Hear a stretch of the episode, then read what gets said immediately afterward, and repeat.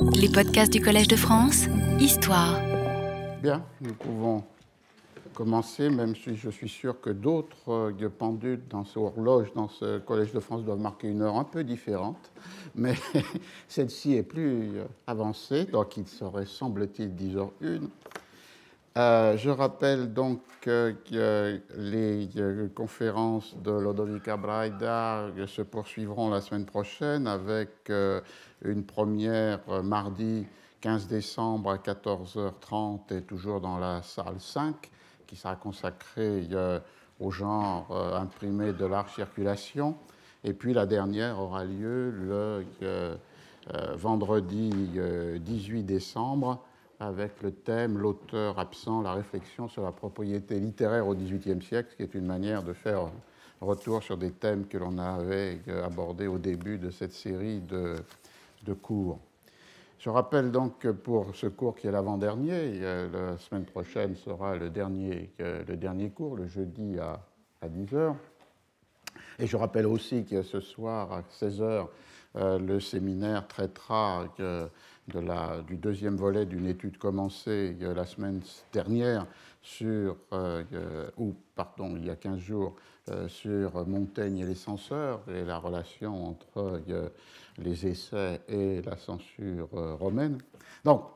dans ce cadre-là, le propos du cours était en ces derniers temps de réfléchir sur un double mouvement qui peut nous approcher de la réponse à la question qui servait de titre euh, du cours, qu'est-ce qu'un livre C'est-à-dire d'un côté un mouvement que l'on peut appeler un mouvement de rassemblement, de reliure, de mettre ensemble le mécanisme qui fait qu'une série d'écrits devient en un certain moment une œuvre qui a une unité intellectuelle, euh, esthétique et possiblement cette œuvre s'inscrivant dans un objet euh,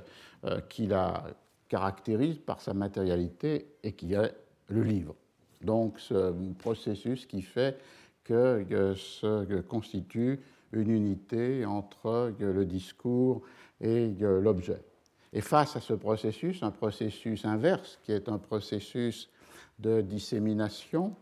de dispersion, lorsque cette unité à la fois textuelle et codicologique, le livre, euh, dans sa matérialité de codex et dans euh, son unité intellectuelle d'œuvre, euh, le plus souvent garantie par le nom propre de l'auteur,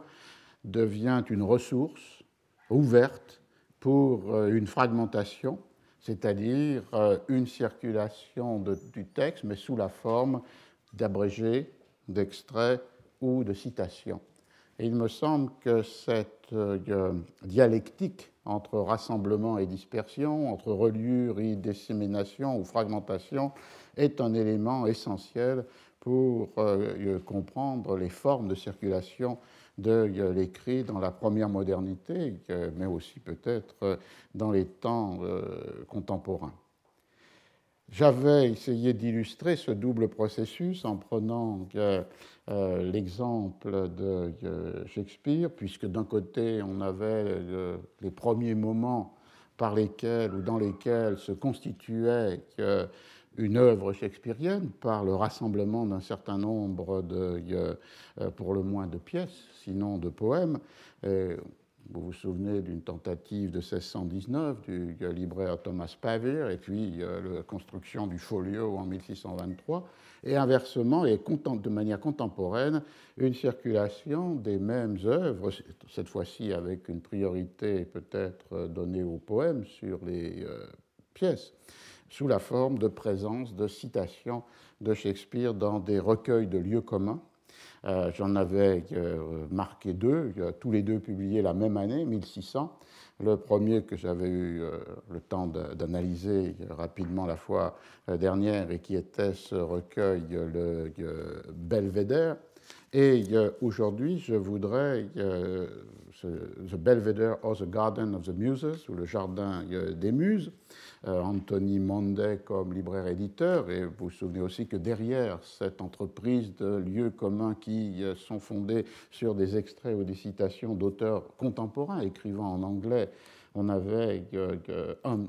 un mercier, un marchand mercier, John Bodenham, qui avait au point de départ des formes imprimées à ses propres recueils de lieux communs. Et le second recueil, paru cette même année 1600, a pour titre England's Parnassus, le Parnasse de l'Angleterre, et il est,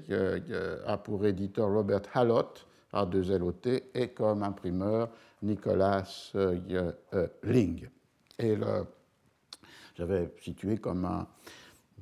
moment de réflexion sur euh, ce passage d'un des recueils à un autre des recueils, cette discussion qu'on retrouvera sur la signification du guillemet, le guillemet tel qu'on l'entend ou l'utilise aujourd'hui pour marquer la propriété d'un auteur sur un énoncé, euh, donc du côté de la singularisation, de l'individualisation, et de l'autre côté, cette utilisation des guillemets non fermés, et souvent même qui ne sont que des euh, virgules, double virgules inversées, qui dans les textes des XVIe et XVIIe siècles désignent tout à l'inverse euh, ce qui est un énoncé universel et qui peut appartenir à euh, tout un chacun. Donc, en un certain sens, d'effacer la singularité de l'auteur au profit de l'universalité de l'énoncé, alors que nos guillemets modernes euh, sont justement la manière de marquer la propriété de l'auteur sur un, énoncé ainsi fortement individualisé. Alors ce deuxième recueil, England's Parnassus, le Parnasse de, euh, euh, de l'Angleterre, euh, voit, a pour sous-titre The Choicest Flowers of Our Modern Poets, les plus belles fleurs, les fleurs les mieux choisies de nos poètes modernes. Et effectivement, il est un recueil fait à partir de poètes ou de dramaturges quasi contemporains ou contemporains écrivant en anglais. Shakespeare y est très présent avec 30 citations extraits de cinq pièces, euh, les, la plus, les plus citées étant euh, Roméo et Juliette, 13 extraits, et Richard II, 7 extraits, mais aussi présent avec 26 citations venues du poème Vénus et Adonis, et il y a 39 venues du poème euh, The Rape of Lucrece, le viol de euh, Lucrèce. À la différence du recueil précédent, c'est-à-dire du recueil euh, de, euh, sur Belvédère, les citations sont plus longues, elles ne sont pas une seule phrase ou un seul vers, mais une série de, plusieurs vers. Elles sont attribuées, chacune d'entre elles, sous forme d'initiales ou d'un nom propre en entier, à, à leur auteur, et ici le plus souvent W.SH, William euh, Shakespeare. Euh, et du coup, cette euh, citation plus longue, qu'on va le voir, qui peut avoir jusqu'à 7, 8 vers, attribuée à un, auteur, devient totalement décontextualisée par rapport au texte, puisque pour des pièces de théâtre, elles sont détachées sans mention du nom du personnage qui les énonce. Donc elles sont détachées du caractère, du personnage, de l'individu que représenté euh, dans euh, le, le, drame, et parfois même il peut y avoir la conflation dans une seule citation d'énoncés euh, qui appartiennent sur la scène ou dans l'édition imprimée du, du théâtre à plusieurs personnages. Il y a donc un effacement du rapport entre énoncé et euh, personnage, et d'autre part, du coup, elle se trouve bien entendu détachée totalement de l'intrigue dramatique à l'intérieur de laquelle ces euh, citations euh, prennent, prennent place. On a là une, tension fondamentale entre ce qu'on peut reconnaître comme étant la volonté par un dramaturge de caractériser des personnages non seulement par des traits euh, liés à leur état social ou à leur euh, euh, manière d'être, mais aussi à leur manière de dire. Et de l'autre côté, le fait que les pièces de théâtre peuvent servir comme ressources, répertoire pour des recueils de lieux communs où sont annulées ces différences dans la situation d'énonciation au profit d'une universalité de l'énoncé. Et je crois que c'est une autre tension tout à fait importante dans la forme d'appropriation, de circulation des textes, dont on trouverait des traces euh, au XVIIIe et même aujourd'hui, lorsqu'on a des recueils de citations de Shakespeare qui mettent totalement entre parenthèses ou effacent totalement la localisation dans la pièce et d'autre part l'attribution à tel ou tel euh, caractère, comme si Shakespeare finalement, d'une manière borgésienne, était l'ensemble des personnages qu'il a pu euh, inventer. Donc on a, on a euh, ces caractéristiques tout à fait, tout à fait différentes du deuxième recueil par rapport au premier recueil de England's Parnassus par rapport à euh, euh, euh, le, belvédère. Ce qui est important de voir, c'est qu'il y a un continuum ici entre extraire des vers des poèmes et extraire des vers ou des phrases des, des, pièces, ce qui montre que la technique des lieux communs, puisqu'elle est fondée sur un ordre thématique, peut annuler, effacer des différences aussi entre les genres, non seulement entre les personnages et l'auteur, mais aussi entre euh, les euh, euh, différents genres. Ce qui peut être intéressant de faire, c'est de comparer le statut de même extrait dans ces deux recueils. Belvedere, England's Parnassus, publié la même année, 1500. On peut le faire avec un, exemple précis qui viendrait, enfin on pourrait le faire avec tous les exemples lorsque le même euh, texte a donné source à des citations dans l'un et l'autre des recueils. Mais c'est le cas en particulier pour euh, une strophe du euh, Rape of Lucrece, le viol de Lucrèce. la,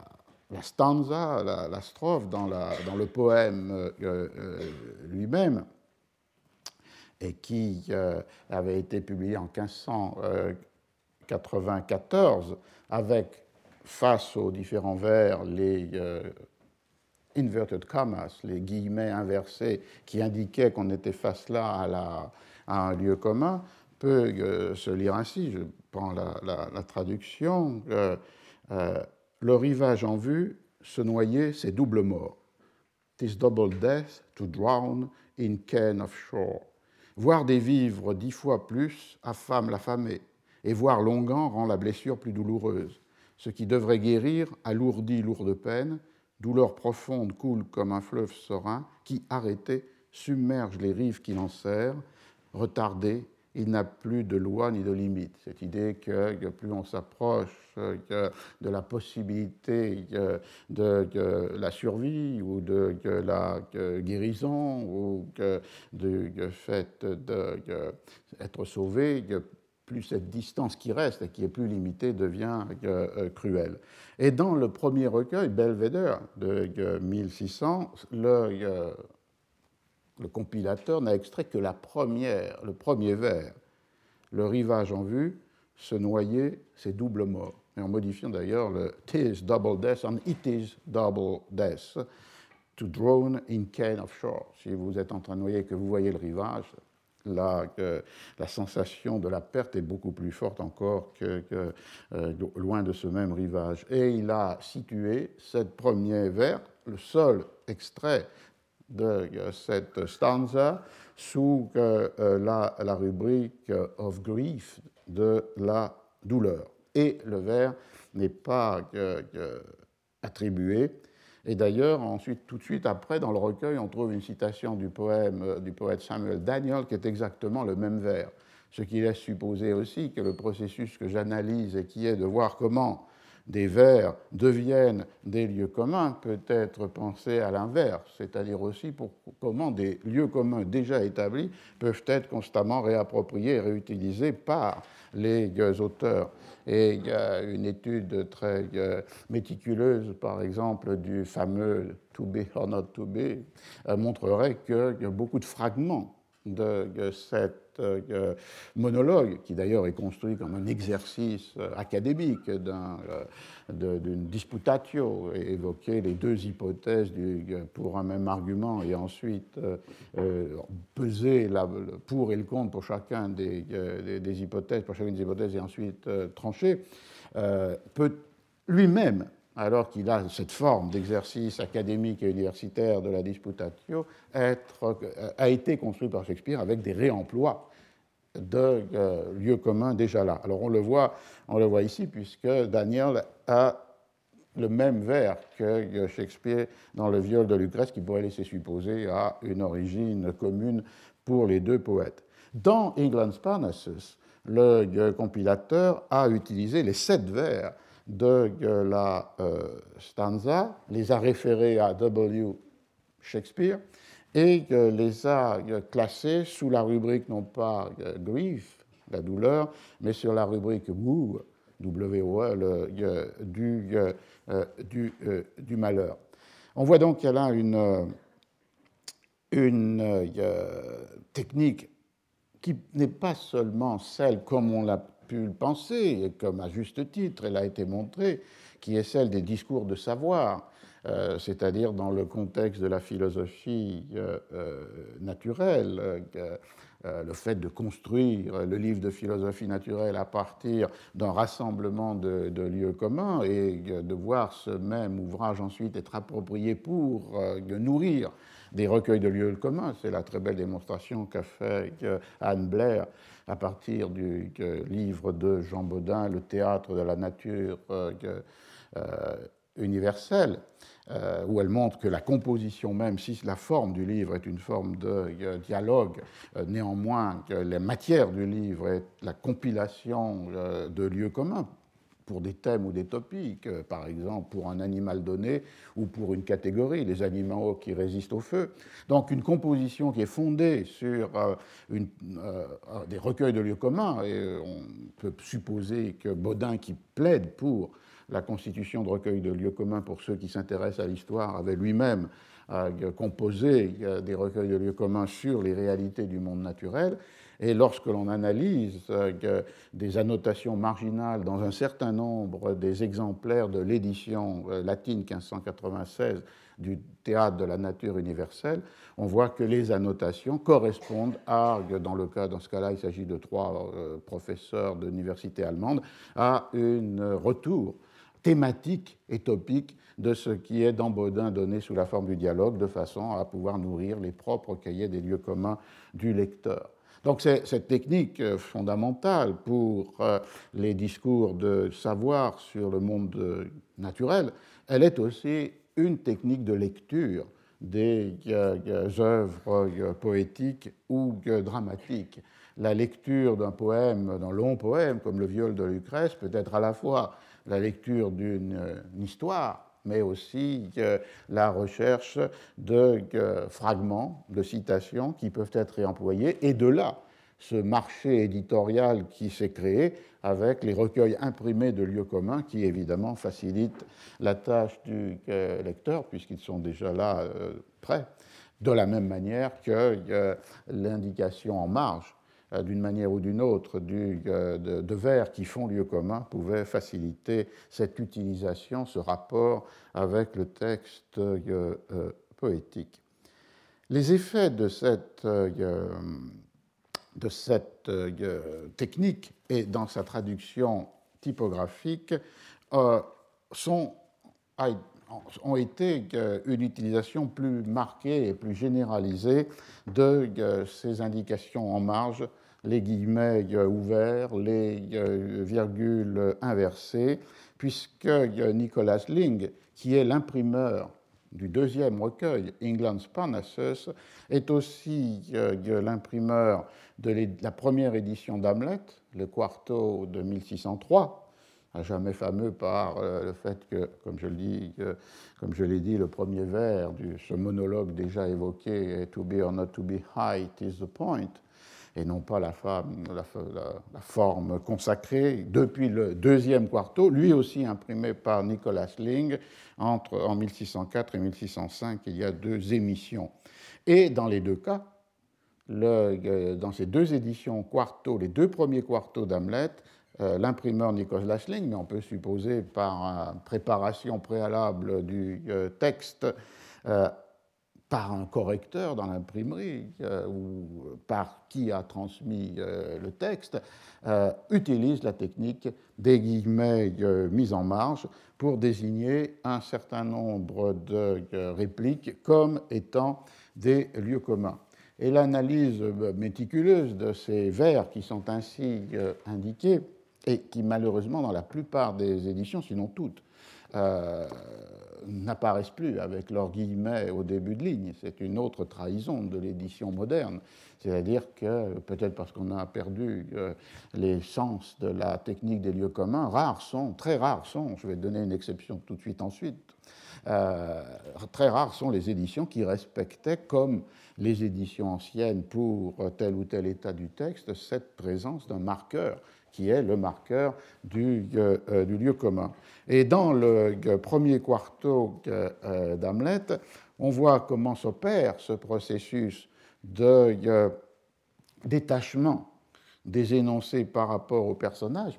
ou par rapport à l'intrigue, puisque les vers qui sont marqués, à l'inverse de ce qui pourra apparaître au XVIIIe siècle, où il s'agit de marquer euh, les vers les plus beaux, de marquer les fleurs euh, les plus ravissantes de la poésie, il s'agit ici de marquer ce qui peut avoir valeur d'énoncé universel. Par exemple, euh, on y trouve indiqué lors, euh, dans le premier quarto, euh, mais aussi dans le second, lorsque Polonius, qui s'appelle d'ailleurs Corambis dans le premier quarto, donne des conseils à son fils Laerte qui part pour Paris,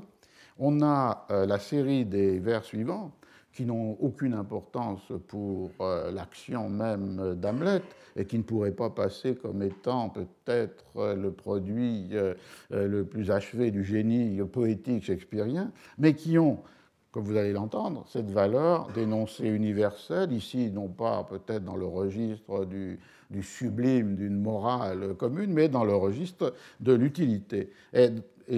Voilà les, vers qui ont été marqués par des euh, guillemets ouverts inversés dans euh, cette euh, réplique de Polonius. Montre-toi familier, il s'adresse à son fils Laerte. En aucun cas vulgaire, les amis que tu fais, les ayant éprouvés, fixe-les à ton cœur par des cercles d'acier, mais ne va pas blaser ta main à recevoir tout blanc-bec frais et clos en camarade. Prends garde d'entrer dans une querelle, mais y étant, soutiens-la à faire prendre garde à ton adversaire. Prête l'oreille à tous, ta voix à peu de gens, Prends la vie de chacun, mais réserve le tien. Aie des habits de prix autant que peut ta bourse, mais sans extravagance. Cossu, mais pas voyant. Car c'est le vêtement qui souvent montre l'homme. Euh, et les meilleurs en France des gens de qualité l'emportent ici surtout en noble distinction. Ne sois ni emprunteur ni prêteur, car souvent on y perd, et le prêt est l'ami. Et emprunter émouche le tranchant d'une bonne gestion. Ce sont les vers, sauf deux euh, qui euh, euh, ont été marqués. Et les deux qui ne sont pas marqués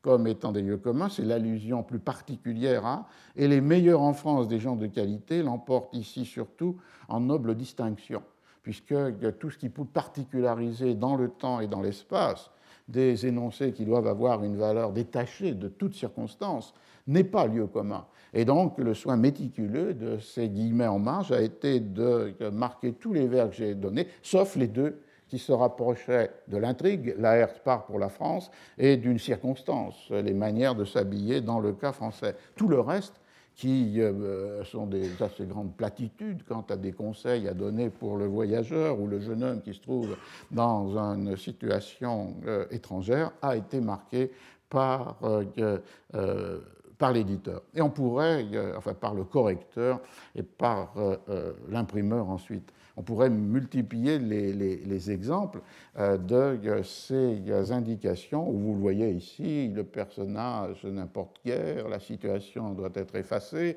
la particularité doit être oubliée au profit d'une réplique qui peut avoir valeur de, lieu commun dans euh, Conseil d'année un jeune voyageur pour être la rubrique euh, dans un cahier de, de lieu commun. Alors cette euh, présence des marqueurs des lieux communs dans les deux premières éditions d'Hamlet peut marquer en elle-même deux éléments importants. L'un qui est que même pour euh, un, quarto comme le premier quarto qui passe pour être le résultat d'une reconstruction mémorielle, euh, non pas du tout un texte qui soit directement venu d'une transcription ou d'une chaîne de transcription du manuscrit shakespearien, ce qui expliquerait pourquoi euh, ce premier vers euh, du, monologue d'Hamlet est Height is the point, en perdant beaucoup de la substance même de ce qu'est la That is the question, c'est-à-dire that is a question. Quelle est la question au sens de la disputation académique? Euh, Et donc totalement affadi par euh, It's a point. Euh, donc ce, très mauvais quarto au sens classique de la bibliographie shakespearienne, qui est la moitié du texte du quarto de 1604-1605, qui montre des incompréhensions de ce que pouvait être tel ou tel mot, qui montre aussi des variations très grandes selon les personnages entre le texte qu'il donne et ce qu'est le texte du second quarto, comme si finalement c'était peut-être une troupe d'acteurs qui avait euh, reconstruit de mémoire euh, le, texte ou qui utilisait les parts, c'est-à-dire le rôle, sans avoir le manuscrit entier de la pièce. Donc c'est un monde immense d'hypothèses sur ce premier quarto. La conclusion est son état euh, peut-être lié à des représentations, mais en tous les cas très éloigné de ce que l'on peut penser comme étant la pièce telle qu'elle a été écrite par Shakespeare et dont une image plus exacte serait donnée par le deuxième quarto. Néanmoins, malgré cela, on voit qu'une pièce dans cet état-là du texte est marquée pour la lecture par euh, son euh, éditeur et par son euh, imprimeur, donc ce qui peut la resituer à l'intérieur d'un mode de relation au théâtre qui n'est pas simplement celui euh, d'assister au spectacle, qui n'est pas simplement celui euh, d'avoir une trace de la pièce achetée dans une édition, mais qui peut être celui de cette lecture dans le paradigme de la technique des lieux communs. Le second élément est que euh, le traitement du texte d'Hamlet de cette manière s'inscrit dans une transformation puisque avant 1600, euh, toutes les pièces où l'on rencontre cette indication-là, euh, des lieux communs signalés en marge, sont des pièces qui soit relèvent euh, d'une écriture d'amateur, c'est-à-dire non pas des pièces qui sont représentées sur les scènes publiques à Londres, mais qui ont pu être jouées à l'intérieur euh, des, euh, des, universités ou dans un milieu euh, aristocratique. C'est le cas, par exemple, avec les, les traductions des pièces de Robert Garnier pour la comtesse de Pembroke par Robert Greene. Et c'est un point très important et très intéressant parce que si cette analyse typographique des désignations ou des marqueurs de lieux communs a été surtout mené, ou pratiquement exclusivement mené jusqu'à maintenant, sur le théâtre et la poésie anglaise, euh, avec dès les années 50 un intérêt, un article fameux de Hunter sur ce, sur ce thème. Pour autant, cette pratique n'est pas ignorée. Or, l'Angleterre, et le cas de Robert Garnier, s'il est soumis à ce type de traitement typographique dans les traductions anglaises de ces pièces, il l'est aussi dans les éditions françaises de son euh, euh, théâtre. Un exemple dont vous pouvez prendre mesure, c'est dans la pièce qui s'appelle Les Juives. C'est une pièce, une des dernières pièces de Robert Garnier, euh, qui a été publiée pour la première fois en 1583 et repris ensuite dans la troisième édition de ses œuvres en 1585, et qui a une édition chez Folio Théâtre où Michel Jeanneret, professeur à Genève et puis maintenant à Johns Hopkins, grand spécialiste de la Renaissance, d'une manière extrêmement intelligente mais rare, a respecté les euh, euh, guillemets inversés qui, marquent un très grand nombre de vers, il faut bien dire, dans euh, le texte de Garnier, tels qu'ils apparaissent dans l'édition de 1585 du, euh, du, texte. Cela permet donc, sur un exemple précis et d'une manière aisée, puisqu'il s'agit d'un livre de poche, de se rendre compte de ce que est un lieu commun pour un correcteur, un libraire-éditeur, un imprimeur. Et euh, on peut prendre des, exemples. Euh, les, euh, la fréquence des lieux communs dans les, dans, dans les, dans les, dans les Juifs, qui est une pièce qui porte sur la double trahison du roi de Jérusalem, Sédécie, qui à la fois a trahi Nabucodonosor, qui était roi, son roi légitime, et qui d'autre part a trahi la foi chrétienne, puisqu'il est retourné à euh, l'idolâtrie. Et la pièce est le double châtiment, le châtiment cruel et horrible par Nabucodonosor, euh, lui-même euh, voué par son idolâtrie au châtiment, et d'autre part le châtiment de Sédécie par Dieu, dans la dernière scène, ayant toute sa famille détruite, ayant eu les yeux crevés, il y a comme un repentir final du roi de Jérusalem et l'annonce par le prophète d'un retour à la vraie, à la vraie foi. C'est une pièce qui évidemment n'est pas sans rapport dans son intrigue avec euh, la date et le moment des guerres euh, euh, de, religion en France. Et dans cette pièce, les moments où il y a des vers marqués et qui peuvent être un seul vers ou qui peuvent être de très longs groupes de plusieurs dizaines de vers apparaissent une fois dans le premier acte, treize fois dans le second, huit fois dans le troisième, dix fois dans le quatrième et trois fois dans le cinquième. C'est donc une euh, scansion du texte qui est donnée par ces moments où du particulier, une histoire narrée dans sa euh, spécificité, on passe à des énoncés, universels.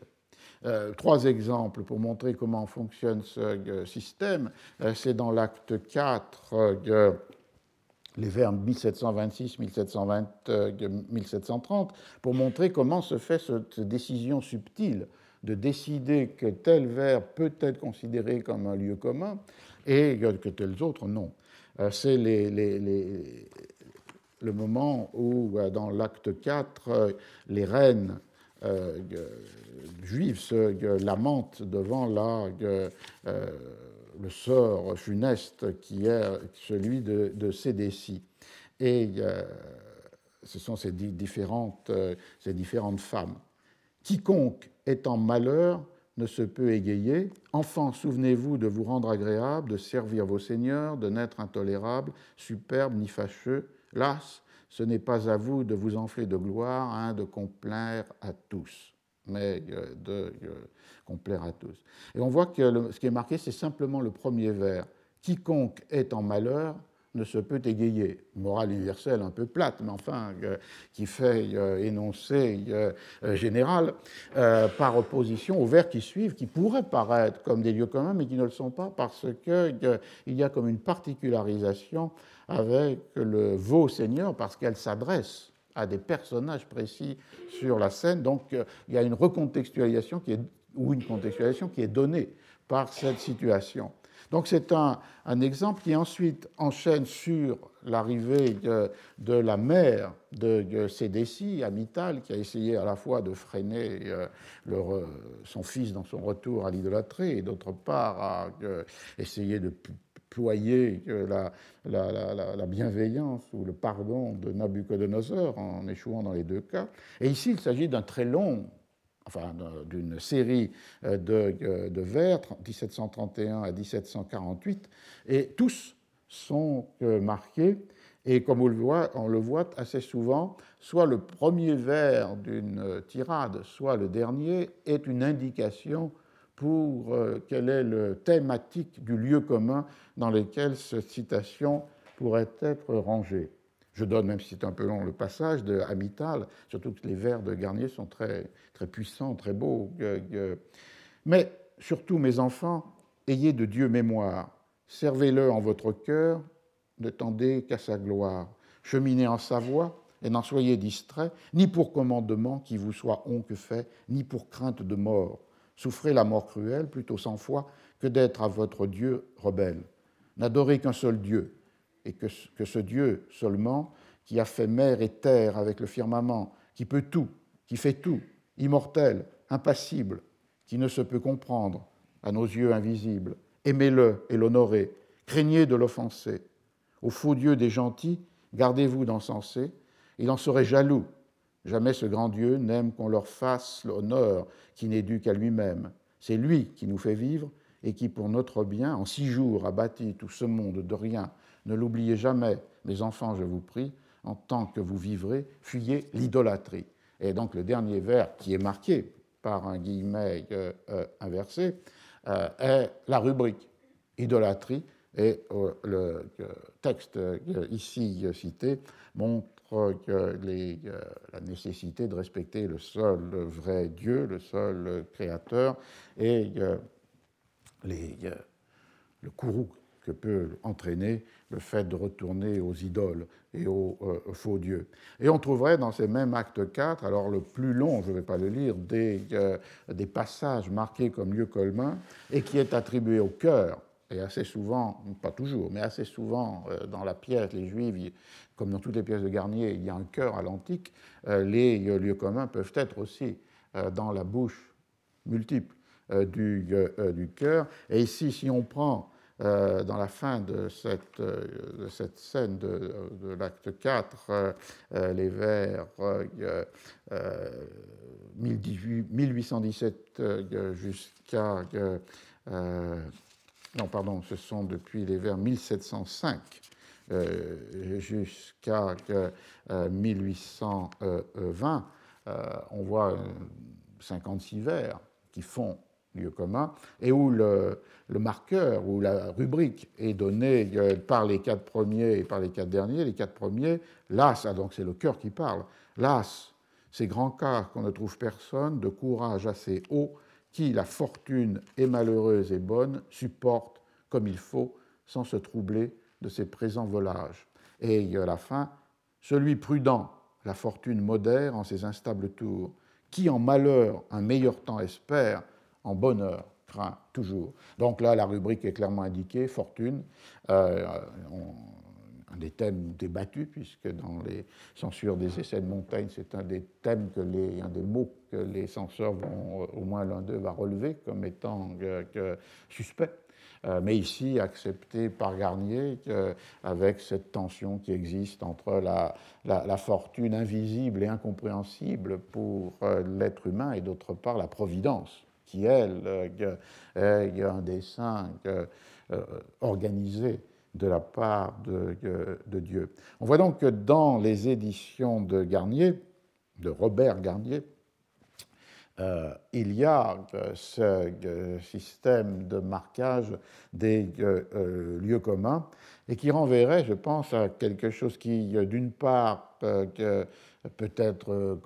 contemporain dans le théâtre européen, mais aussi qui va avoir, même si les guillemets vont disparaître, des euh, prolongements euh, tout à fait euh, puissants, aussi bien dans des œuvres comme celle de Corneille, où il y a très souvent ces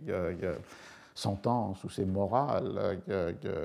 qui viennent s'inscrire à l'intérieur de l'intrigue. Le Cid serait un exemple riche de ces, morales ou de ce sublime des lieux communs à l'intérieur même des répliques des personnages, ou on le verrait dans le théâtre de Marlowe, euh, dans le, euh, Édouard II, il y a un procédé de construction de très nombreuses euh, répliques ou tirades qui est celui que l'on pouvait qualifier dans la langue de la rhétorique du XVIe ou XVIIe siècle du rapport entre la thèse et l'hypothèse. Euh, non pas au sens classique des termes, mais la thèse étant le lieu commun dans son énoncé universel le plus sublime, et l'hypothèse étant le cas particulier, la situation spécifique. Et la construction poétique et dramatique peut être euh, de partir d'un énoncé qui est une thèse et de montrer que la situation euh, concrète qui est celle de l'intrigue en est la parfaite illustration, ou bien de partir d'une situation particulière et précise pour arriver à euh, en marquer la euh, morale universelle. Euh, c'est là une mode de, construction qui, même si typographiquement les guillemets n'apparaissent plus ou les guillemets inversés n'apparaissent plus pour marquer le lieu commun, reste très présente dans la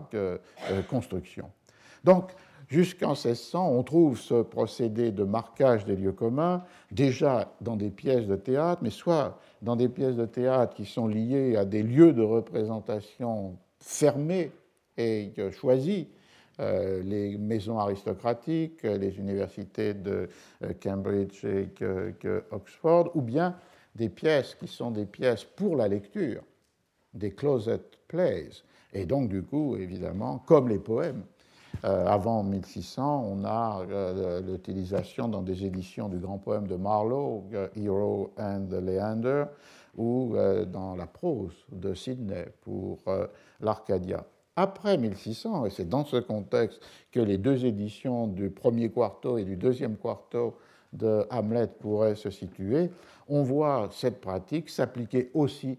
des pièces qui, ont, euh, euh, qui sont représentées sur les théâtres publics à, euh, Londres, soit les, les, amphithéâtres publics comme le Globe, soit des salles comme les Blackfriars. Et avant le premier quarto d'Hamlet, on a un certain nombre de pièces, huit pièces, qui ont déjà été marquées de cette façon-là. La première étant une pièce de Ben Jonson et qui a pour titre La satire comique de, euh, de l'homme ordinaire euh,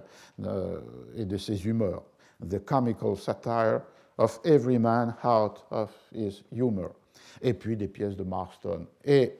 les pièces de Shakespeare sont dans une série de 29 pièces qui euh, vont être, euh, à partir de 1600, tout appartenant au répertoire des théâtres publics, marquées de euh, cette manière.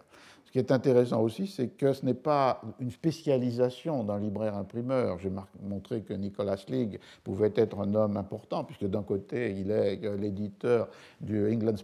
il est l'imprimeur du England Sparnassus, et d'autre part, il est l'imprimeur des deux premiers quartos d'Hamlet. Mais euh, euh, ce sont 12 euh, autres imprimeurs qui ont cette pratique-là dans les années qui suivent 1600 et 24 libraires éditeurs. Il n'y a donc pas de spécialisation, c'est une pratique commune et partagée et qui renvoie euh, au processus même de publication, puisque, comme je le disais, on doit supposer qu'avant d'être composé par euh, des ouvriers compositeurs, le typographe, le texte a été préparé, a été marqué, il a été pre-read, il a été prélu et quelqu'un on peut supposer rarement euh, l'auteur, mais un correcteur ou que euh, le libraire euh, éditeur a marqué pour ses lecteurs ces lieux communs. Dans beaucoup de cas de pièces, on peut penser que c'est dans ce cercle autour de Bodenham que cette pratique a pu être faite et qui laisse donc euh, supposer la circulation ou l'obtention des manuscrits qui vont servir à euh, la publication. Mais pas forcément d'ailleurs, comme on le dit euh, le plus souvent, pas forcément des manuscrits d'auteurs. Ils peuvent être déjà des copies ou des transcriptions de, de la pièce, ces private manuscripts qui servent pour l'édition. Et la preuve de la généralisation de cette pratique, elle se trouverait aussi dans sa récusation ou sa moquerie. Euh, dès 1601, euh, il y a euh, des pièces jouées par les étudiants de Cambridge qui ont pour cible et pour moquerie à la fois le théâtre professionnel et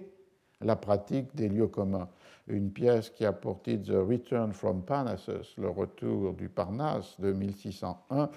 cite explicitement le Belvédère et l'England Parnassus, une année après leur publication, comme étant euh, ces euh, recueils où euh, les ignorants peuvent se livrer à la plus basse des imitations, puisqu'ils trouvent là disponible un ensemble de citations et d'extraits qui peuvent être réemployés, ce qui crée l'ambivalence finalement de cette technique, en particulier lorsqu'elle est appliquée au texte poétique ou au texte dramatique. On voit que c'est une pratique commune, c'est une pratique commune sans doute des dramaturges dans la construction de leurs textes, de s'emparer de fragments d'extraits, de citations déjà là. C'est une pratique commune des euh, éditeurs des textes, entendons soit les correcteurs qui établissent la copie, soit les libraires éditeurs qui décident de l'édition et qui euh, généralisent pour leurs lecteurs les indications permettant de repérer les lieux communs. Et on peut supposer que c'est une pratique des lecteurs qui cherchent, y compris dans les poèmes ou dans les pièces, des euh, lieux communs pour s'en souvenir ou pour les noter dans leur cahier de lieux communs. On a donc d'un côté une généralisation à tous les moments du processus de transmission textuelle de euh, la pratique des lieux communs. Et en même temps, elle peut être la cible d'une ironie, la cible d'une moquerie, lorsqu'elle euh, n'est pas euh, utilisée avec l'art qui est celui des lettrés ou des, ou des inspirés, et que donc elle peut être renvoyée, alors qu'elle est universelle, du côté d'une disqualification sinon sociale, mais pour le moins euh, euh, culturelle, ce qui dans, les, dans beaucoup de, euh, dans les langues du, sud de l'Europe pourrait être la distinction entre ceux qui sont d'une capacité de jugement et qui donc peuvent faire bon usage de cette technique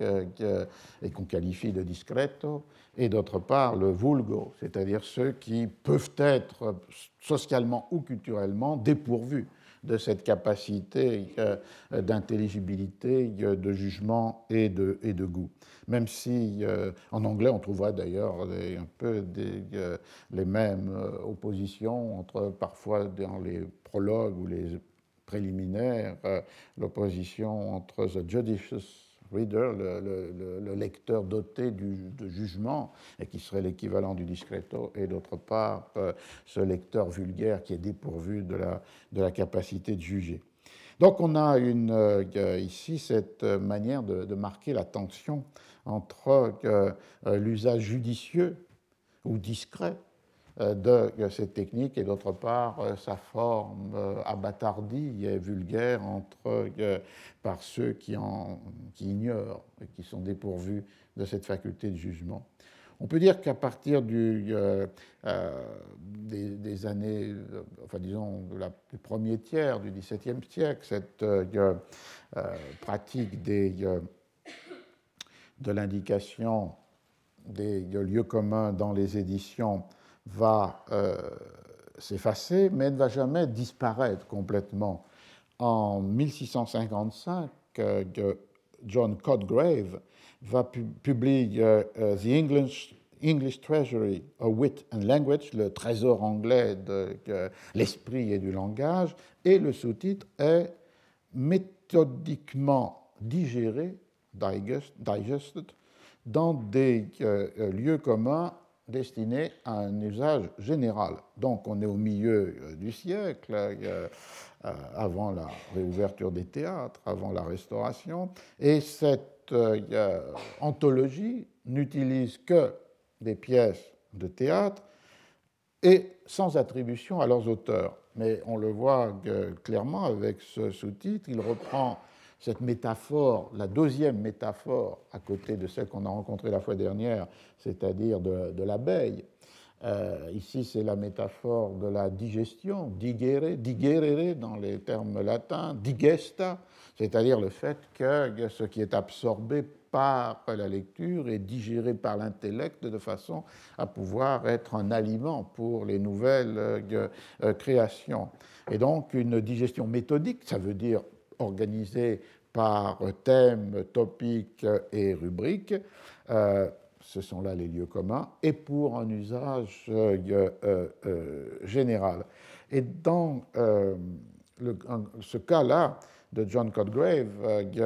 il y a un exemplaire de cette English Treasury of Wit and Language qui a été annoté par son lecteur, et ce lecteur a réattribué de manière manuscrite, lorsqu'ils le pouvaient, les citations à leurs auteurs.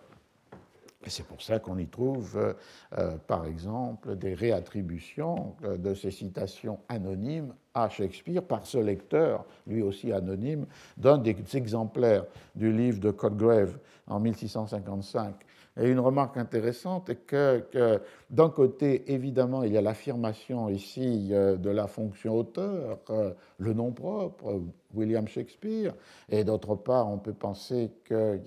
ce lecteur s'appuie pour des réattributions des vers sur euh, les folios dont il peut disposer. En 1655, il y a deux, deux folios qui ont été déjà publiés, le premier en 1623 et puis le second qui reprend exactement le même corpus en 1632. Donc il peut s'appuyer sur un works de Shakespeare, même si le mot n'apparaît pas au titre. Et d'autre part, restent présents ces attributions qui ne sont pas légitimées par le, folio, puisqu'elles sont de pièces qui n'entrent pas dans le folio, mais que lui, lecteur, euh, repère et attribue, par exemple, la pièce qui s'appelle la, la veuve puritaine, The Puritan Widow, euh, attribuée sur sa page de titre du quarto à Shakespeare, demeure pour ce lecteur du milieu du XVIIe siècle shakespearienne. Et il euh, attribue certains vers, il les réattribue à The Puritan Widow et The Puritan Widow de euh, William Shakespeare. Ceci pour dire qu'on est face à des phénomènes euh, très contradictoires et très euh, complexes, puisque ici on a une construction d'une fonction auteur qui va de pair avec une mobilité ou une indécision ou une malléabilité du, canon. Et l'attribution de la fonction auteur n'implique pas nécessairement l'identification figée, stricte, autorisée de texte à euh, un nom propre. Et cette euh, annotation de ce lecteur du English Treasury of Wit and Language en est un bon, euh, exemple. Alors, un moment, sinon de fin, mais de, ce parcours sur indiquer typographiquement des passages dans un texte, on pourrait le trouver avec la même ambivalence euh, dans euh, l'édition de Pope de Shakespeare de 1725 et une seconde édition ou émission en 1728 parce que Pope explique qu'il va euh, utiliser euh, deux, enfin demander à son, imprimeur d'utiliser deux signes typographiques pour euh, indiquer d'un côté ce qu'il appelle les, je lis, la plupart, quelques-uns des plus brillants, éclatants, shining passages sont distingués, sont marqués par euh, des virgules inversées dans la marge. Et quand la beauté ne réside pas seulement dans des euh, traits particuliers, mais dans la totalité d'une scène, celle-ci est marquée en son commencement par une étoile. Donc euh, l'édition de, Shakespeare, de Pope, de 25, 1725 au prix 1728, est une édition tout à fait passionnante, puisque d'un côté, euh, elle va euh, dégrader un certain nombre de vers qui sont considérés comme indignes du génie shakespearien et attribués à une corruption par euh, les acteurs lors des représentations, et que typographiquement Pope demande d'avoir publié, imprimé en bas de la page, donc ils sont extraits du texte. Mais là, ils sont extraits tout à l'inverse du lieu commun. Ce n'est pas pour le sublime du lieu commun, c'est pour euh, la vulgarité ou l'obscénité euh, du, texte. Et d'autre part, il y a ce marquage de passages qui sont shining, qui sont ici extraits pour leur beauté. Et on voit qu'il y a comme un euh, déplacement de ce qui peut faire euh, le sublime. Le sublime, là, n'est pas dans le lieu commun, mais il est euh, dans l'écriture poétique. Donc, on a ce déplacement, mais ce déplacement renvoyant en quelque sorte à une contradiction qui est celle que j'évoquais pour commencer, puisque ces passages ainsi marqués, qui pourront ensuite, dans beaucoup de recueils, les mêmes ou d'autres, euh, euh, composer ce que l'on aura comme, particulièrement au XVIIIe siècle, The Beauties of Shakespeare, ces recueils qui extraient jusqu'à aujourd'hui les plus beaux vers, ou supposés tels, euh, vont en l'encontre de ce qui était un des traits par lesquels Pope caractérisait l'écriture de Shakespeare, c'est-à-dire sa capacité à l'individualisation des euh, personnages par leur euh, manière de dire. Comme si de nouveau, mais pour une autre raison que celle de la morale universelle, euh, l'extrait ou la citation pouvait être détaché du caractère, isolé euh, du moment euh, euh, dramatique pour devenir un répertoire de, de modèles d'excellence d'écriture. Et donc, du coup, on, retrouve bien là une double ambiguïté. D'un côté, il s'agirait de lieux communs stylistiques et non pas de, lieux communs pour leurs valeurs philosophiques ou morales ou euh, religieuses. Euh, donc c'est un déplacement qui fait, euh, qui fait apparaître l'édition de Pope dans un rapport avec le texte qui va être le rapport d'une critique esthétique contre laquelle euh, d'autres éditeurs, et en particulier celui qui attaque le plus violemment l'édition de Shakespeare, Lewis Theobald, va euh, opposer les droits d'une critique philologique et, euh, historique. On a donc là une importance de cette édition de Pope de 1725-1728 pour faire entrer dans un univers d'un rapport au texte gouverné par des critères esthétiques, ce qui peut expliquer à la fois la volonté d'en extraire les plus beaux passages et d'autre part la décision d'en retrancher ce qui paraîtrait euh, euh, indigne de cette, euh, de cette écriture. Et d'autre part, on a cette contradiction permanente qui est celle de toute forme de circulation sous forme d'extrait et de citation, qui même lorsqu'elle n'annule plus, et surtout peut-être lorsqu'elle n'annule plus l'attribution au nom propre de euh, l'auteur, opère une radicale décontextualisation, opère un radical écart entre l'énoncé et l'énonciation,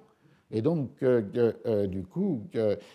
transmue profondément la signification dans l'énonciation de ces énoncés qui deviennent disponibles pour toute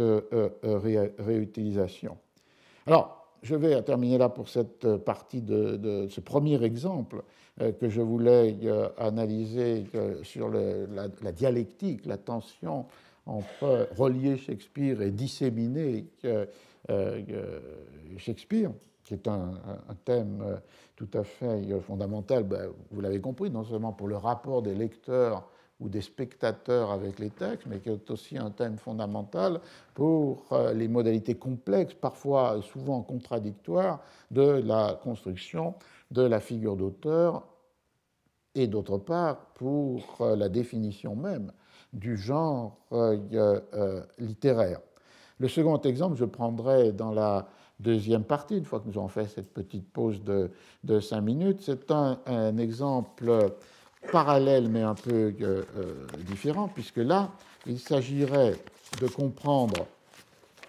non pas comment euh, des, textes épars se construisent en œuvre, et cette œuvre ainsi construite pouvant être ou les textes épars eux-mêmes préalablement pouvant être une ressource pour euh, une circulation sous forme de euh, fragments, mais c'est une problématique que je prendrai avec euh, le Quichotte, c'est-à-dire comment se construit une œuvre dans son unité à partir de sa publication en deux moments et en deux livres séparés. La première partie qui n'en était pas une, en 1605, et la seconde partie en 1615. Et de même, peut-être je n'aurai pas le temps de traiter aujourd'hui, mais pour la dernière séance, montrer comment, à son tour, le Quichotte, s'il n'est pas l'objet, comme les pièces ou les poèmes shakespeariens, de, citations dans des recueils de, lieux communs, peut être l'objet aussi d'un traitement qui, dans ce cas-là, est celui de l'abrégement de l'œuvre, ce qui nous ferait rencontrer un grand thème du XVIIIe siècle, c'est-à-dire la circulation des œuvres qui acquièrent une monumentalité par leur longueur sous la forme euh, d'abrégés qui en permettent une circulation plus euh, large, mais qui pose la question de savoir euh, quelle œuvre, c'est-à-dire dans quel état de texte a été lue une œuvre particulière. Donc on peut reprendre à 11h06, puisque, et juste prendre pour cette, ce deuxième exemple qui nous amènera aux mêmes questions, mais fait avec évidemment une œuvre qui a une structure différente en son commencement. Et nous pouvons reprendre donc avec changeant d'univers, mais pas de questions puisqu'ici la même problématique doit être abordée avec une réalité textuelle différente, c'est-à-dire celle d'une œuvre, entre guillemets, d'une histoire qui se constitue dans son unité alors qu'elle a été, en son origine, euh, publiée en deux moments, en deux livres, euh, en, deux, en deux temps, les deux parties du Quichotte, publiées la première en 1605 et la deuxième en 1615. Alors ici, les, problèmes qui sont posés, c'est d'abord un premier problème qui est euh, comment on peut, euh, comment ont été euh, associés, réunis ces deux parties, ces deux livres, pour former une seule œuvre. La deuxième question, c'est celle donc de la circulation en forme abrégée au-delà du livre lui-même, de fragments détachés de l'œuvre. Et cette dimension-là, dans le cas du Quichotte, et comme souvent, a une euh, dimension de mise en abîme, puisqu'on euh, peut aussi euh, penser que Don Quichotte lui-même, l'œuvre Don Quichotte, en particulier la première partie, qui n'en était pas une en 1605, puisqu'il est peu probable que euh, Cervantes pensait écrire une continuité, une suite à ce moment-là, est elle-même construite comme euh, une euh, addition de fragments textuels. cela est vrai pour l'histoire elle-même, puisque, euh, pour le moins, il existe le, fragment qui va du premier chapitre au huitième chapitre de, euh, du Quichotte de 1605, et euh, qui s'interrompt, puisque le, l'auteur de cette première euh, partie, des sept des huit premiers chapitres, déclare euh, n'avoir plus les sources pour continuer l'histoire, et elle reprend cette histoire après un épisode de recherche euh, d'une possibilité de continuer les récits des aventures de, de l'Hidalgo devenu chevalier errant à partir du chapitre 8, lorsque est découvert à Tolède ce manuscrit de l'historien arabe Sidé Amete Ben Encheli. Donc dans la fiction de l'écriture du Quichotte, on a déjà cette euh, addition de deux textes qui font un livre. Et avec ce passage intermédiaire où il y a comme une suspension de euh, l'histoire et le récit de la recherche, de la continuation possible de, euh, du texte. Mais au-delà même de cette construction même du livre de 1605, euh, où euh, Cervantes joue avec le thème du manuscrit euh, trouvé par hasard, du texte interrompu, effacé, disparu, qui était une manière aussi de jouer avec certaines thématiques qui sont présentes dans les romans de chevalerie eux-mêmes. Euh, il y a dans l'histoire de 1605, je dis histoire puisque la description, la désignation par Cervantes du texte est toujours celle de Historia, euh, il y a des euh, fragments de texte inscrits dans cette histoire, soit parce,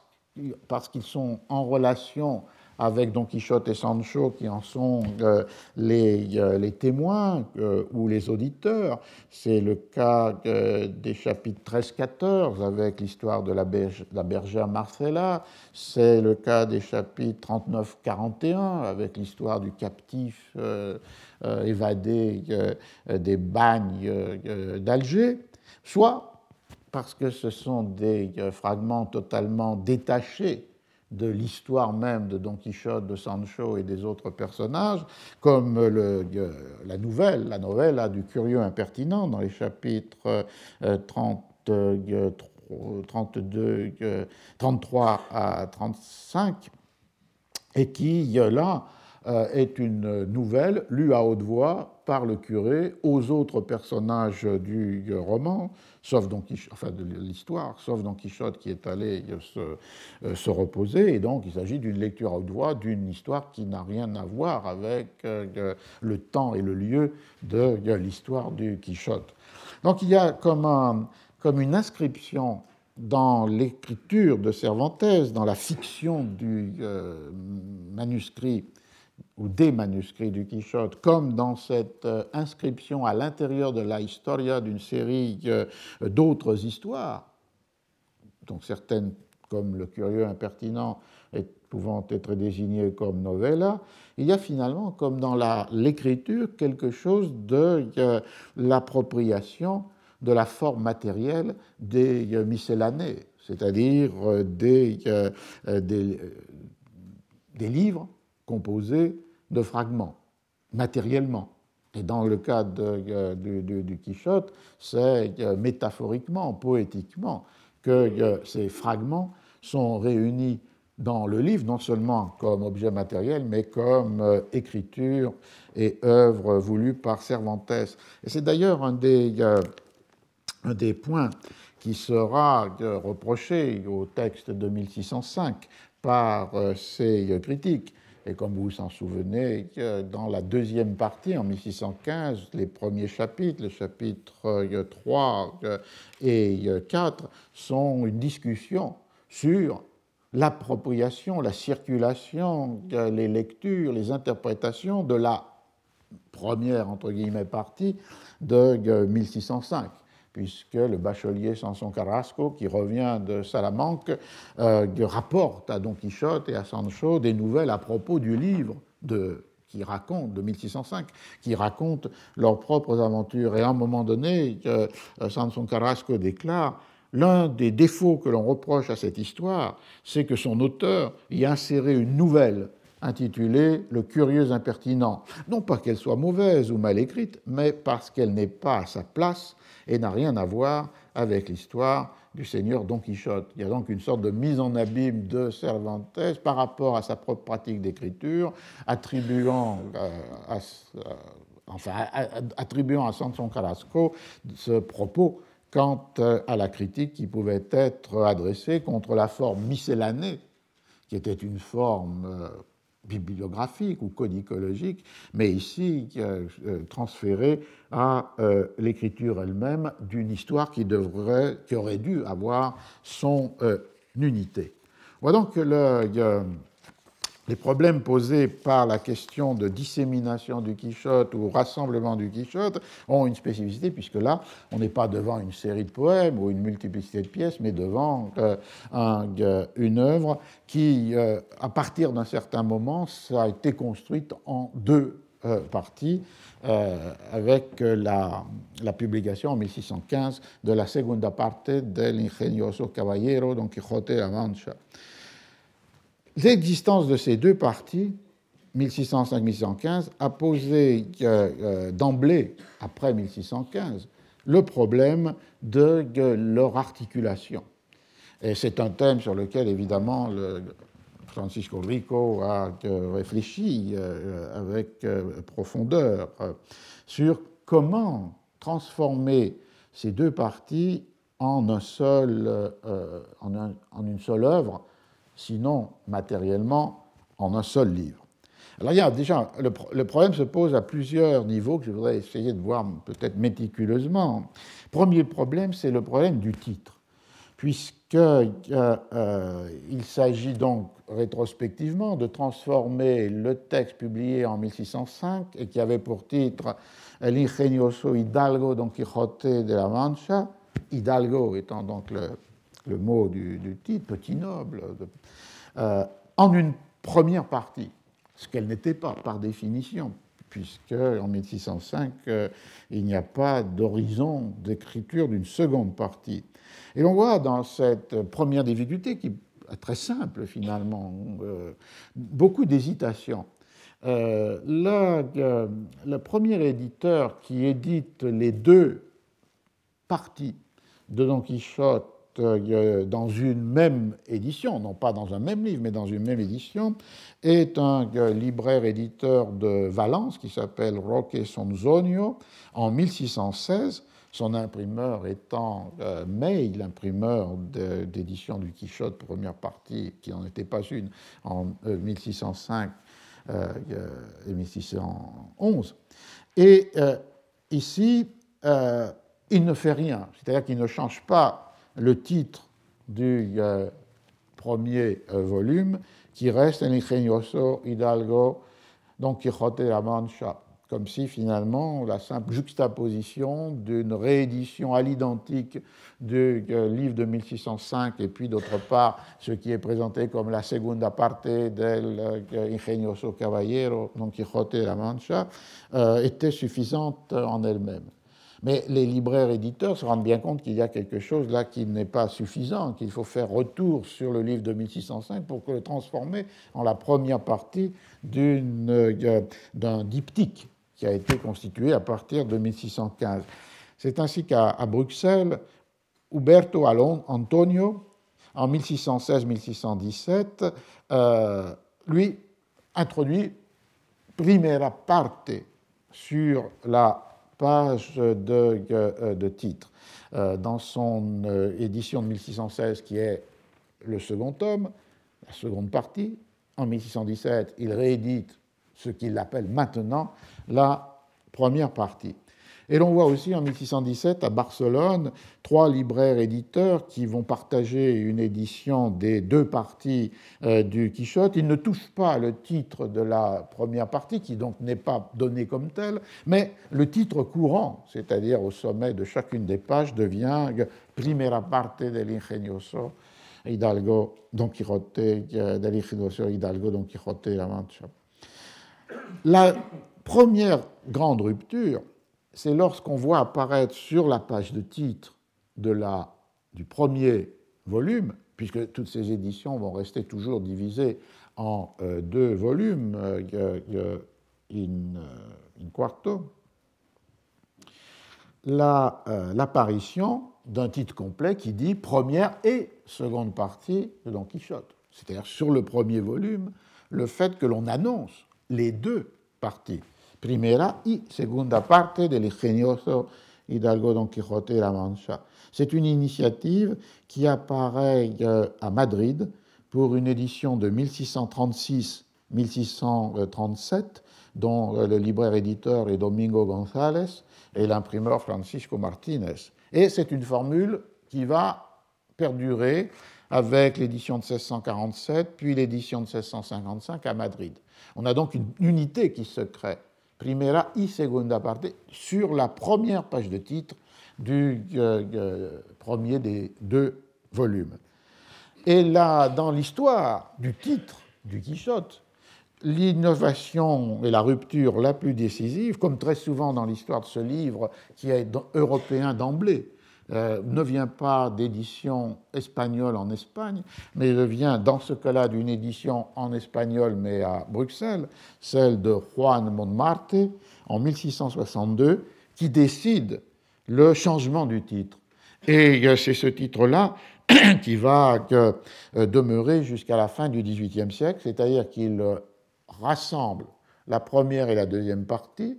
il efface l'idée de partie et le titre devient Vida y Hechos, la vie et les faits, les hauts faits, del ingenioso caballero Don Quijote de la Mancha. Donc on voit là un, détail. à partir de 1662 et s'est imité ensuite par les éditions madrilènes à partir de 1674 jusqu'à la 1780. On voit que à une désignation du titre qui, se qui renvoyait finalement à la matérialité du livre, première partie, deuxième partie, est substitué un titre qui vaut pour la totalité et qui euh, porte euh, l'attention sur euh, le héros et sa biographie ou ses aventures, et non plus sur la matérialité textuelle de, de l'ouvrage. Vida y c'est un modèle de titre pour euh, des biographies, des vies de saints, des vies de grands euh, personnages, des récits héroïques. Et donc l'initiative là du correcteur ou du libraire euh, Juan Montmartre fait basculer le titre dans un registre qui est celui des, des récits de vie et libère en quelque sorte le titre de cette question de la première et de la seconde partie du livre. Et d'autre part, vous l'avez entendu, ce sont la vie et les euh, faits, les actions del ingenioso caballero, parce qu'il y avait une difficulté supplémentaire. Le titre de 1605 était Ingenioso Hidalgo, et le titre de 1615 était El Ingenioso Caballero. Et euh, il y avait là une difficulté aussi d'ajustement qui euh, n'avait jamais été résolu puisque les éditions préalables avaient gardé cette euh, euh, distinction. Euh, Montmartre décide donc de donner pour la totalité du livre, en ces deux tomes, de prendre la désignation de chevalier, ce qui était renvoyé finalement à cette structure de l'histoire dans laquelle un hidalgo qui s'appelle Alonso Quijano, dans le premier chapitre, décide de se nommer lui-même Don Quixote de la Mancha, ce qui est une première forme d'entrée dans la chevalerie, et au troisième chapitre, dans l'auberge, de se faire adoubé, de se euh, faire armer chevalier, vous vous souvenez dans cette scène avec euh, les deux prostituées et puis euh,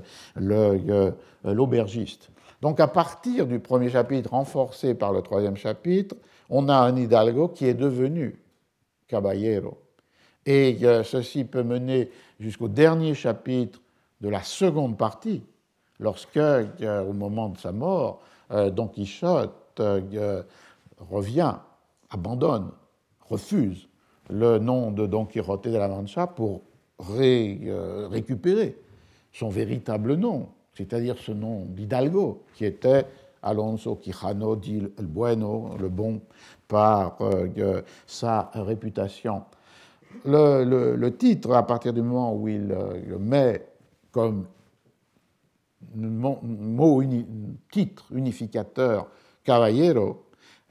renvoie à cette structure dans laquelle on aurait le récit de vie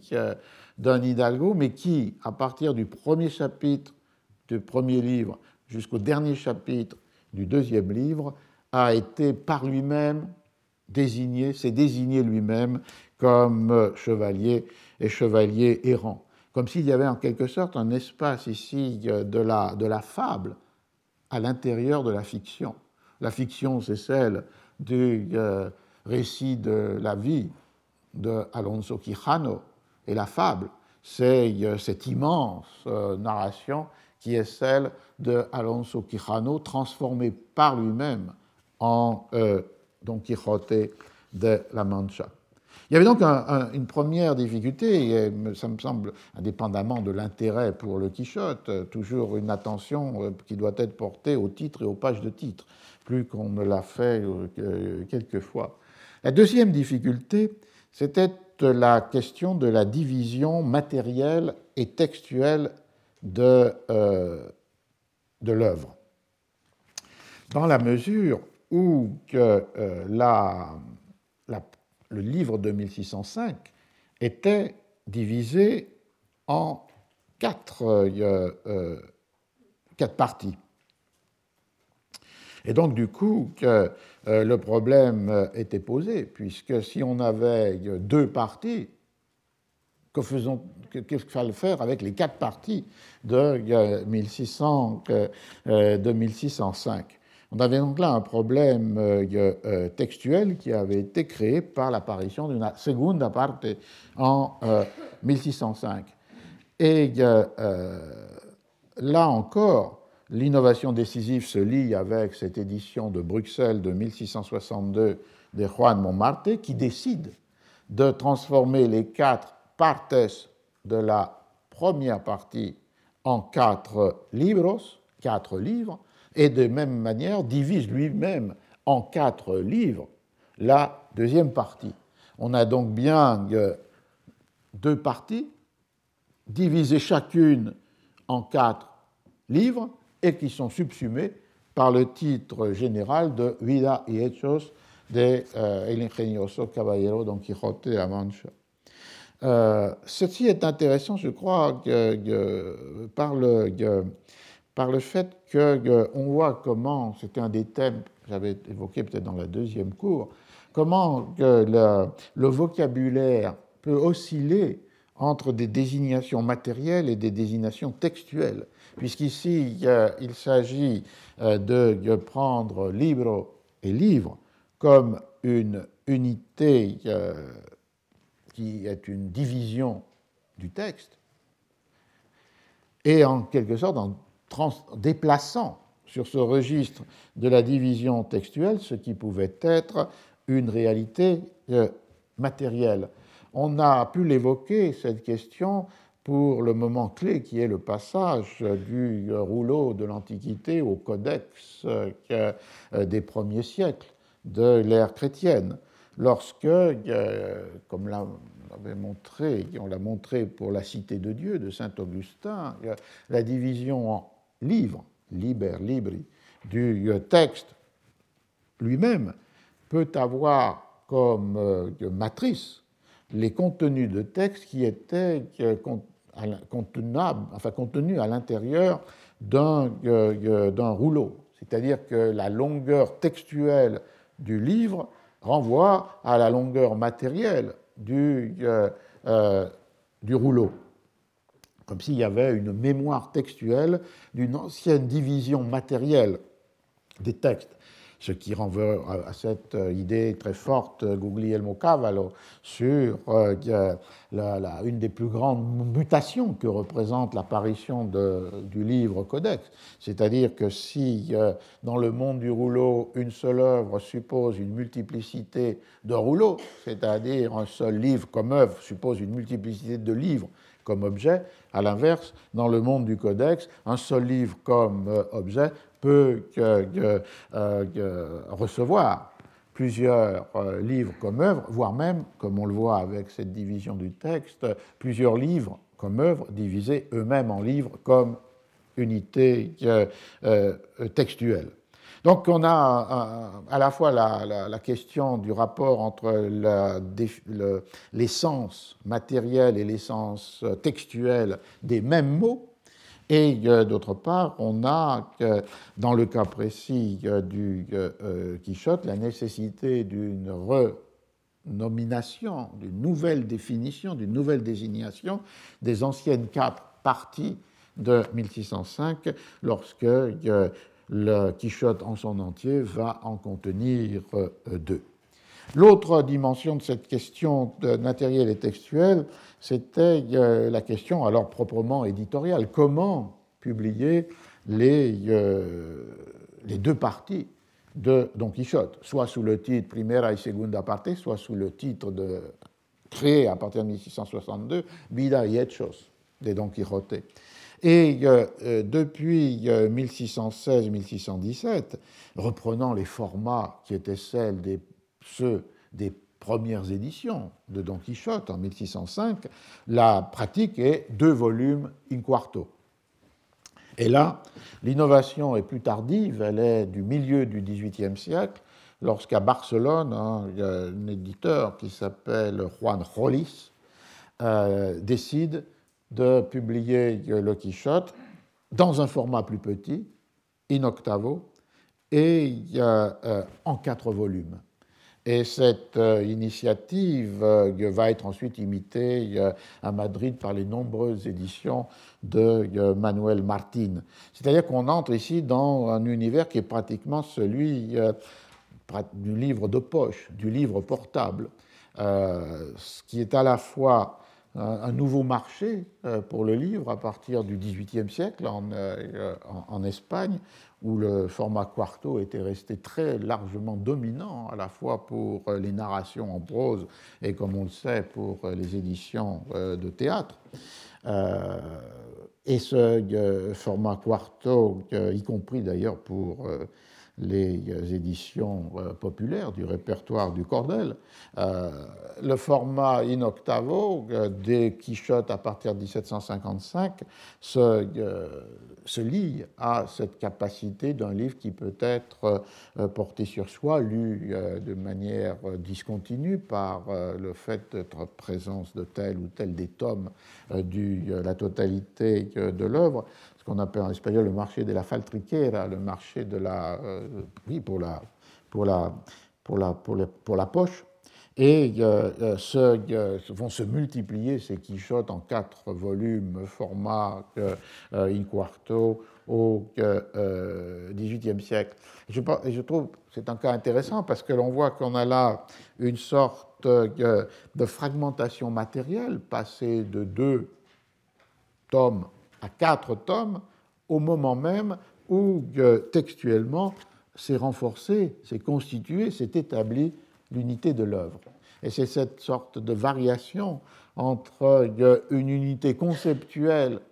de l'œuvre d'un côté et d'un autre côté sa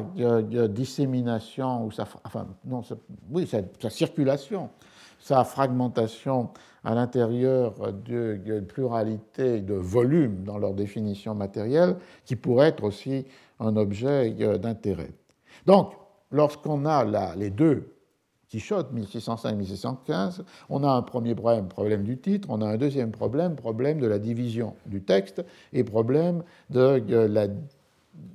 structure matérielle de la publication. Il y a un troisième problème qui avait pu attirer l'attention de, de, Francisco Rico, c'est le problème des ajustements euh, textuels. Ici, il y a, euh, il y a plusieurs questions, mais la question la plus importante euh, est euh, un épisode fameux et un épisode fâcheux pour Cervantes, qui était euh, celui lié à l'âne de Sancho. Dans l'édition de 1605, qui a été imprimée pour une grande partie de la fin de 1600, 1604, il y avait pour cette histoire peu de donner simplement le fait qu'au euh, chapitre 25, l'âne de Sancho euh, disparaissait et réapparaissait sans plus de euh, raison au chapitre 46. Et cette anomalie textuelle avait déchaîné immédiatement l'ironie, la critique de ceux qui pour des raisons plus profondes, considérait Cervantes comme euh, un outsider par rapport au champ des lettres humaines et au champ de euh, la production euh, littéraire consacrée. Et donc, en 1605, pour la seconde édition, à Madrid, le libraire Juan euh, Francisco de Robles, l'imprimeur Juan de la Cuesta, Cervantes a écrit deux épisodes qui sont les deux seules variantes importantes euh, du Quichotte où il raconte d'un côté le vol de l'âne de Sancho par euh, le galérien qui a été imprudemment libéré par Don Quichotte, Rines de Pasamonte, et un épisode où l'âne est récupéré par Sancho qui euh, découvre son euh, voleur et reconnaît son animal euh, chéri. Et donc il y a ces deux fragments textuels qui, pour des raisons extrêmement enfin, convaincantes, stylistiques et lexicales, peuvent être raisonnablement attribués à à Cervantes. Et donc, Cervantes a remis à Juan de la Cuesta, l'imprimeur, ces deux ajouts textuels pour les insérer là, dans le, texte de façon à rendre compréhensible cette disparition puis réapparition euh, de, euh, euh, de l'âne. Et effectivement, le premier récit a été introduit dans le chapitre 23, le vol de l'âne de Sancho par Ginés de Passamonte, et le second a été introduit dans le chapitre 30. Et très malheureusement, plusieurs phrases des chapitres 23, et en particulier la première du chapitre 25, n'ont pas été corrigées comme il aurait fallu, et euh, Sancho s'y trouvait juché sur son âne, qui normalement lui avait été volé quelques lignes auparavant et qui n'avait pas encore récupéré. Donc de redoublement de l'ironie et de la critique contre la négligence de Cervantes. Était-ce parce que euh, dans l'atelier typographique, les additions n'avaient pas été mises là où Cervantes aurait voulu qu'elles le soient, c'est-à-dire finalement une récupération plus précoce de l'âne. Était-ce par négligence, c'est-à-dire qu'aucun correcteur euh, n'a euh, vérifié le texte pour le rendre absolument cohérent avec cette nouvelle version qui était proposée par l'introduction de, ces deux, de ces deux variantes Euh, on voit que le seul correcteur qui fait ce travail de cohérence n'a rien à voir avec les éditions qui sont normalement au plus près de l'auteur, c'est-à-dire celles de 1605 rééditées en 1608, mais est le correcteur de l'édition de Bruxelles de Roger Velpius, le, libraire de l'imprimeur Velpius à, Bruxelles, en 1607, euh, qui lui lit attentivement le texte et va effacer ces mentions de l'âne avant sa récupération. Ce qui a montré que, le rapport des auteurs avec les textes, même lorsque, euh, comme dans le cas de Cervantes, ils sont près de l'atelier typographique, ils introduisent euh, des variantes qu'on peut supposer euh, autographes, pour autant, ne se substitue pas cette présence ou cette proximité au travail de l'atelier et que, la correction des textes euh, peut échapper à la vigilance ou être l'objet de la négligence des, euh, correcteurs ou des, des, imprimeurs. Donc en 1608, Cervantes reprend pour la seconde fois le problème de, de, de l'âne et il s'efforce de corriger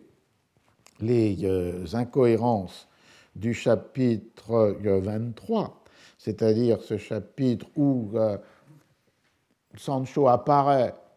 sur l'âne alors qu'il ne l'a pas encore récupéré, et il s'efforce de les corriger en laissant, en modifiant le texte de façon à ce que ce qui apparaisse, c'est non pas que Sancho était juché sur son âne, qui a disparu, mais qu'il allait à pied, chargé du bas et de la selle de l'âne en imaginant que, le, vol avait été fait euh,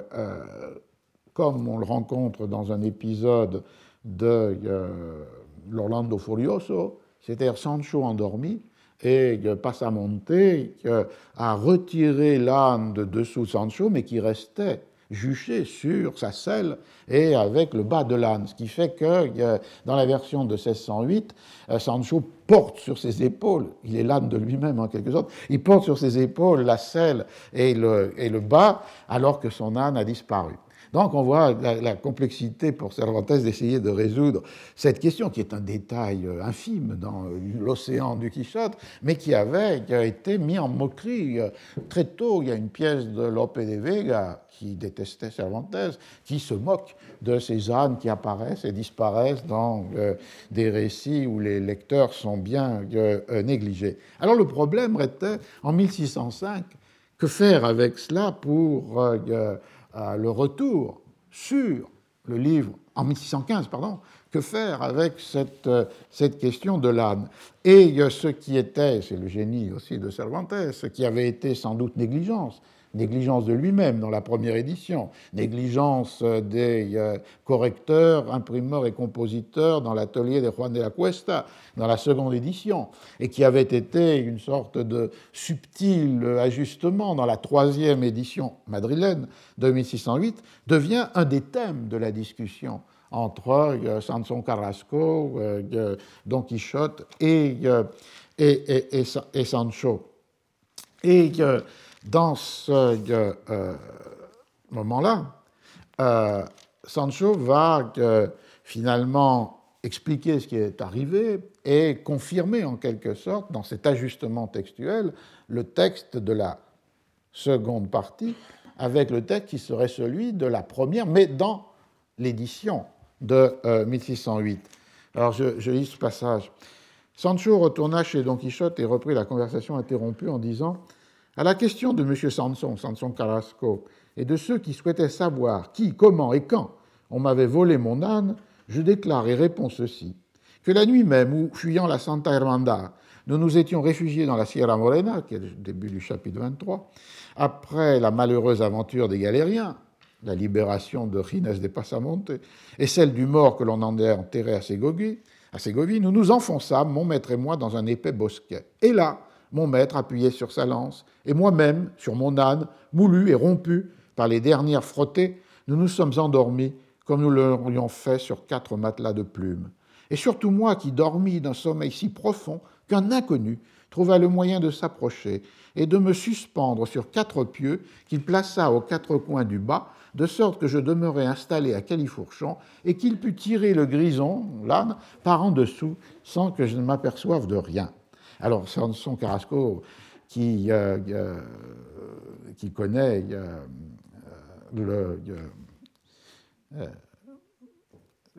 Orlando Furioso, voilà qui est facile à faire et n'est pas nouveau. Il en arriva de même à Sacripan, Sacripante, quand il se trouvait au siège d'Albrac et que le fameux voleur appelé Brunel, Brunello, usant du même stratagème, lui déroba le cheval qu'il avait entre les jambes.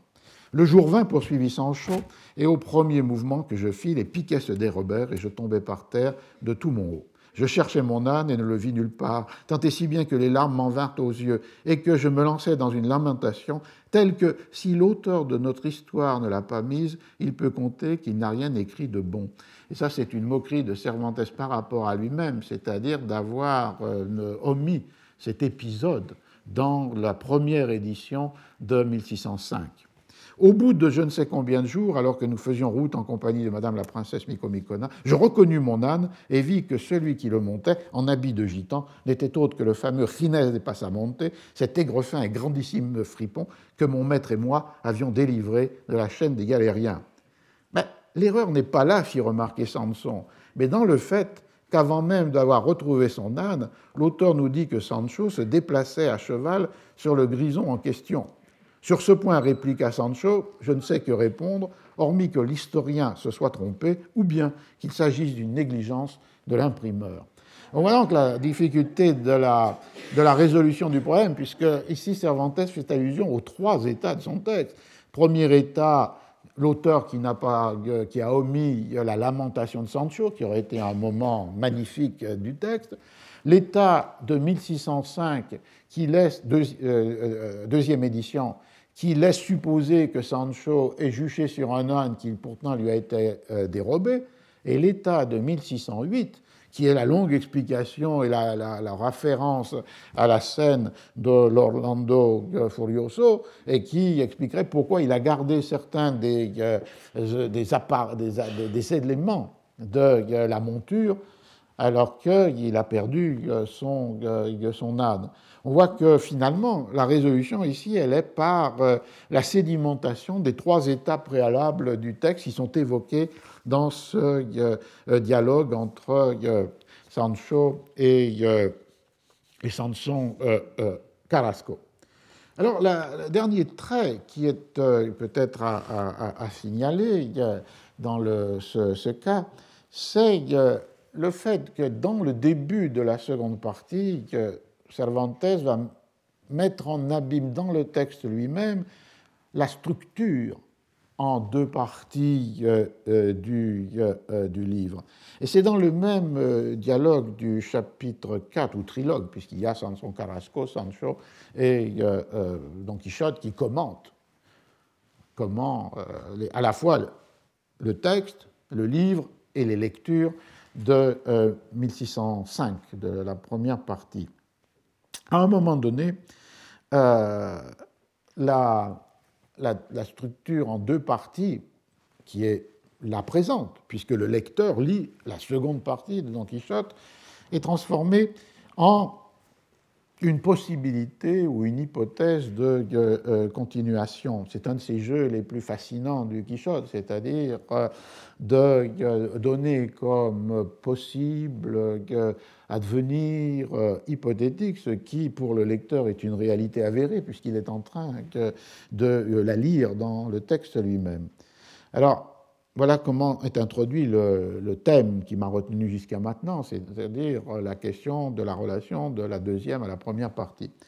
Et l'auteur, alors l'auteur, il s'agit de Sidé Amete Benencheli, dans ce cas-là, celui, l'auteur de euh, la première partie, au moins à partir du chapitre 8.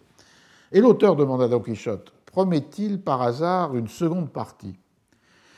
C'est ce qu'il promet en effet, répondit Sanson,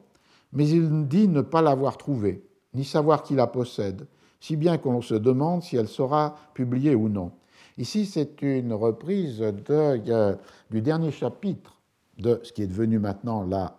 première partie, lorsque l'histoire s'interrompt, puisque l'auteur, déclare qu'il n'a pas trouvé d'écrit authentique qui lui permettrait de narrer la tercera salida, la troisième euh, sortie de Don Quichotte. Et, dit-il, seule la réputation, euh, les bruits, euh, la tradition orale racontent que Don Quichotte est allé au tournoi de Saragosse. Mais en l'absence d'écrits authentiques, il n'y a pas de possibilité de continuer, et c'est comme cela que se clôt cette seconde, cette première euh, partie, qui n'en est pas une, mais qui est le livre de 1605. Euh, Là, on fait retour sur cette idée. La seconde partie est promise, mais elle est impossible à l'heure actuelle, puisque Sidi Ahmed Ben n'a pas trouvé, dit-il, euh, ne l'a pas trouvé, ce qui est très ambigu, puisqu'on voit que Sidi Ahmed Ben est à la fois l'auteur, mais que, comme il se fonde dans la fiction sur des documents euh, authentiques, euh, c'est ces documents qui manquent et qui donc ne lui permettent pas à lui, auteur, de transformer sans doute ces documents en la chronique des au fait de Don Quichotte. Alors, pour cette raison, autant que parce qu'il y en a qui disent seconde partie jamais ne sont bonnes, ou des histoires de Don Quichotte, c'est assez écrit comme ça, on pense qu'il n'y aura pas de seconde partie. C'est ce que dit euh, euh, le, euh, Sanson Carrasco rapportant ce qu'il aurait entendu dire avec qui deviendra quasi proverbal, comme Nunca segundas partes fueron buenas, ou bien De las cosas de Don Quijote bastan las escritas. D'autres, cependant, d'humeur plus joviale que saturnienne, disent encore des quichotades, que Don Quichotte joue de la lance et Sancho Panza de la langue, et advienne que pourra. Il n'en faut pas plus pour nous contenter. Euh, ici, la, demande de plus de quichotadas, des quichotades. Et ce, texte qui paraît assez, simple, en fait, fait retour aussi sur euh, la mise en, texte dans le Quichotte lui-même de ses possibles réceptions. Et vous voyez ici qu'il y est fait allusion à deux éléments. L'un qui est cette théorie des humeurs, qui est fondamentale pour définir euh, des horizons de réception, et l'opposition entre jovial et saturnien est une opposition qui place sous euh, Jupiter les euh, humeurs de ceux qui aime la diversion, le rire, la plaisanterie, et place sous Saturne les euh, euh, mélancoliques. ce qui était une division des humeurs qu'on rencontre lorsque se discute aussi dans la première partie les relations avec les, avec les textes. Et puis se rencontre aussi dans la seconde partie lorsque Sanson Carrasco explique euh, la réception euh, du, du Quichotte. Et il y a d'autre part cette euh, qui fait la demande d'une seconde partie pour ceux qui sont d'humeur joviale, plus que saturnienne, c'est euh, le fait que d'un côté, il faut que euh, Don Quichotte euh, joue de la lance, agisse, le verbe ici, embistar, et que Sancho parle ce qui était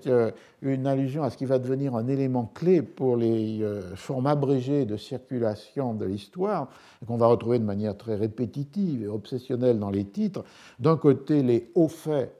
de euh, euh, Don Quichotte, ce qui est dans, le titre de 1662, Vida y hechos. Il, il fait, il agit, il est du côté des actions. Et d'autre part, les mots de euh, Sancho, qui est euh, du côté de ce, euh, du, parler. Il y a donc là, là, en quelques lignes, ce renvoi à ce double horizon de réception du Quichotte, l'un fondé sur la théorie des humeurs et l'autre fondé sur la juxtaposition dans le même texte des mots et des choses. Les mots risibles de Sancho et les, les, choses ou actions euh, grandioses et en même temps euh, ridicules de euh, Don Quichotte.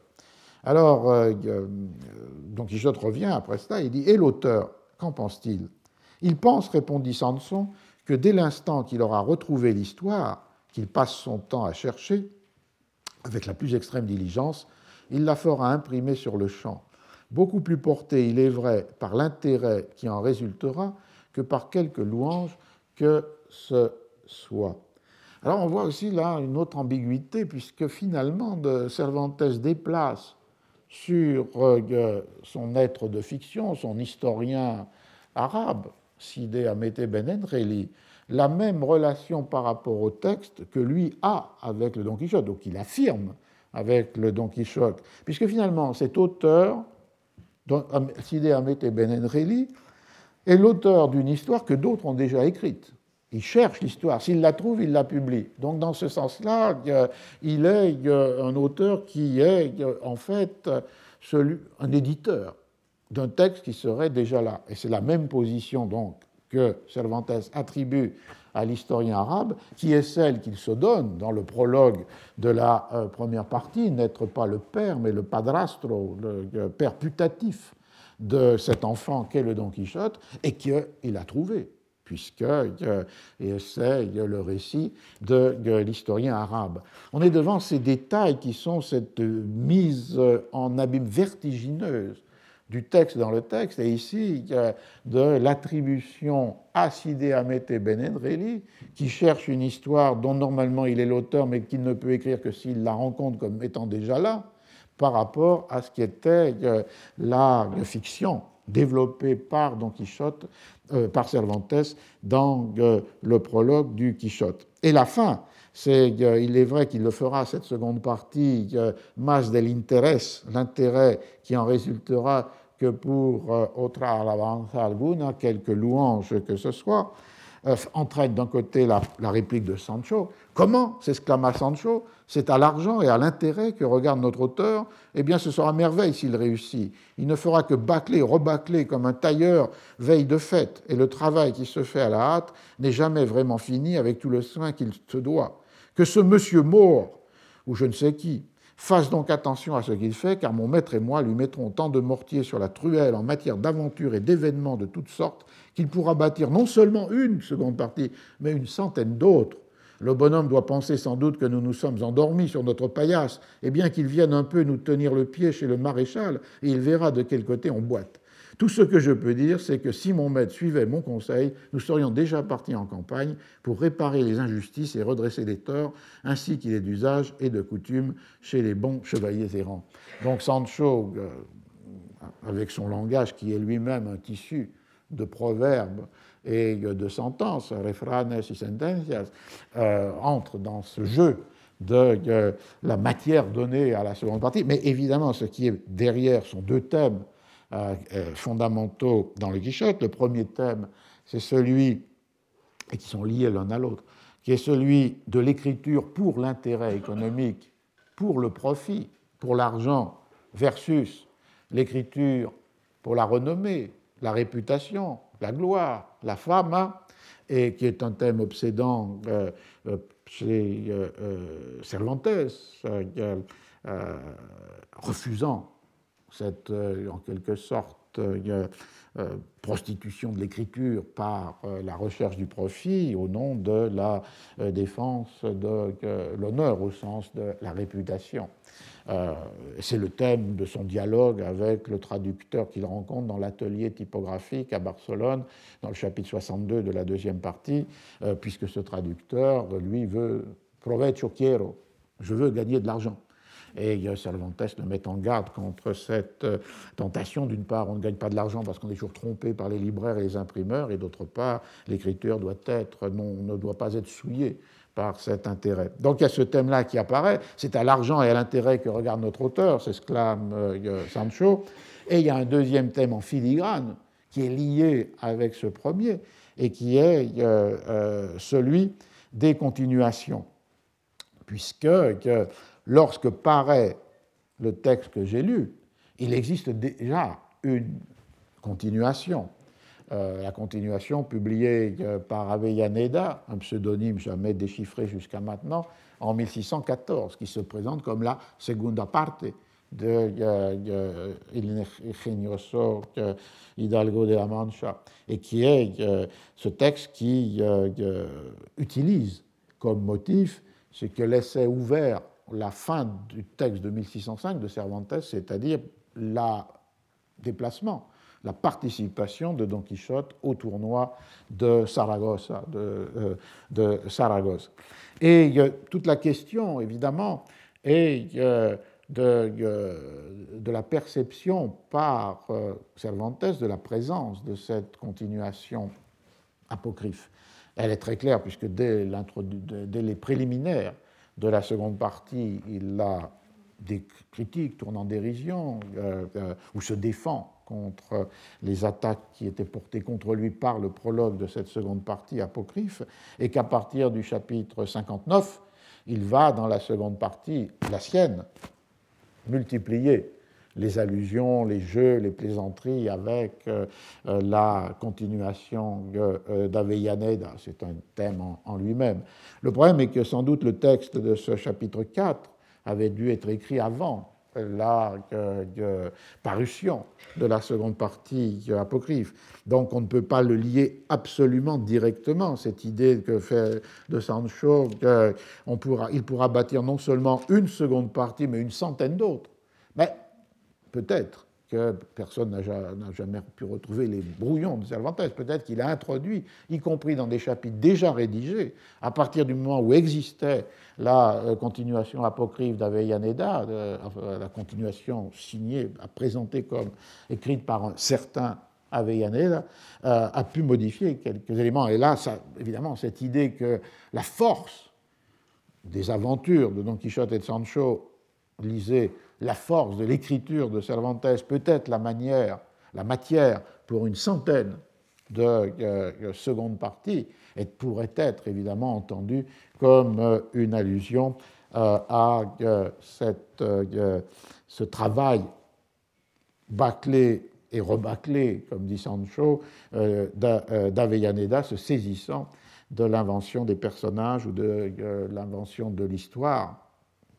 de Cervantes pour euh, publier pour son profit une euh, seconde partie avant même que euh, Cervantes ait pu achever et publier sa propre seconde partie. On voit donc qu'il y a là une, une thématique tout à fait importante qui est mise en place dans ces chapitres 4 du, de la seconde partie et qui pose donc évidemment la,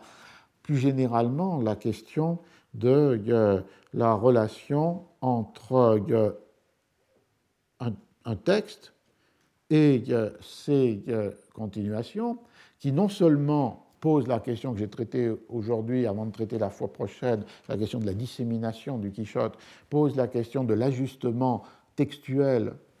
euh, de l'une à l'autre et le fait que rétrospectivement un texte devient une première partie, ce qu'il n'avait pas mission à être lorsque son auteur ignorait qu'il en écrirait une seconde, mais qui aussi pose plus généralement une question qui était présente dans le cours dès le commencement, c'est-à-dire euh, le fait, comme, vous le voyez ici, si la, euh, le fait de s'emparer de personnages ou d'une histoire pour écrire une continuation qui n'est pas celle de l'auteur, mais celle d'un autre auteur, peut poser une question pour une polémique littéraire, les échanges très euh, aigres entre Avellaneda dans ses préliminaires et euh, Cervantes qui lui répond dans les prologues de la seconde partie, peut poser aussi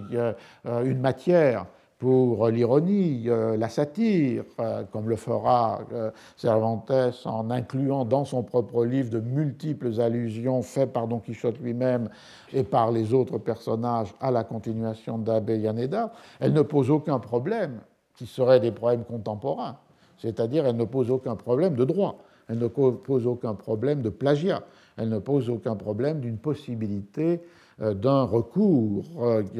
pour faire condamner cette euh, usurpation ou ce vol de texte. Et s'illustre ainsi, me semble-t-il, dans cette réflexion sur les secondes parties qui rétrospectivement transforment un texte en la première et d'autre part qui peuvent être ouvertes à des écritures qui sont non seulement celles de l'auteur écrivant une seconde partie de sa propre histoire, mais des secondes parties multipliées à l'infini par euh, des auteurs euh, qui s'emparent de thèmes et euh, de caractère, de, personnages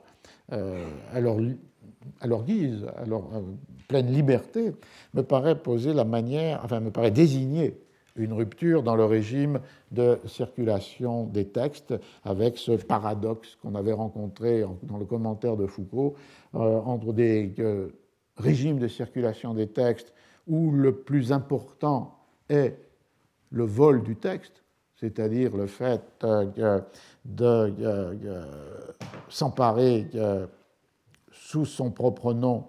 d'un texte d'un autre, et des régimes de circulation des textes comme celui de la première modernité, où le plus important, dans un sens, est le vol du, euh, du nom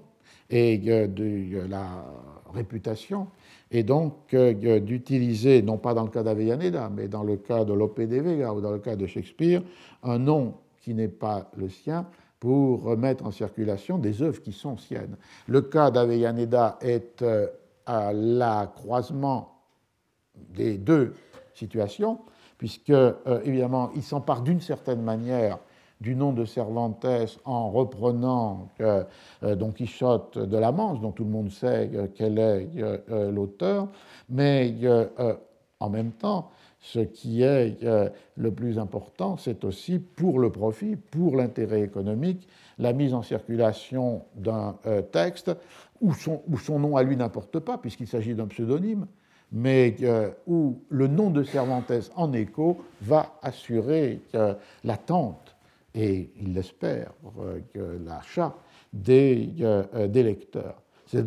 une autre raison pour pouvoir, enfin pour s'intéresser à cette question de euh, comment la seconde partie euh, du Quichotte euh, a pu être élaborée ou circuler et les effets qu'elle a produits sur le rapport avec le texte de 1605. Donc pour la fois prochaine et dans le dernier séminaire ou la dernière cour, j'essaierai d'ailleurs de faire une conclusion plus générale, mais la première partie sera consacrée au mouvement inverse, c'est-à-dire comment, sous forme abrégée, ce long texte de Cervantes en deux parties, Vida y Hechos, a pu être euh, euh, publié et approprié. Merci.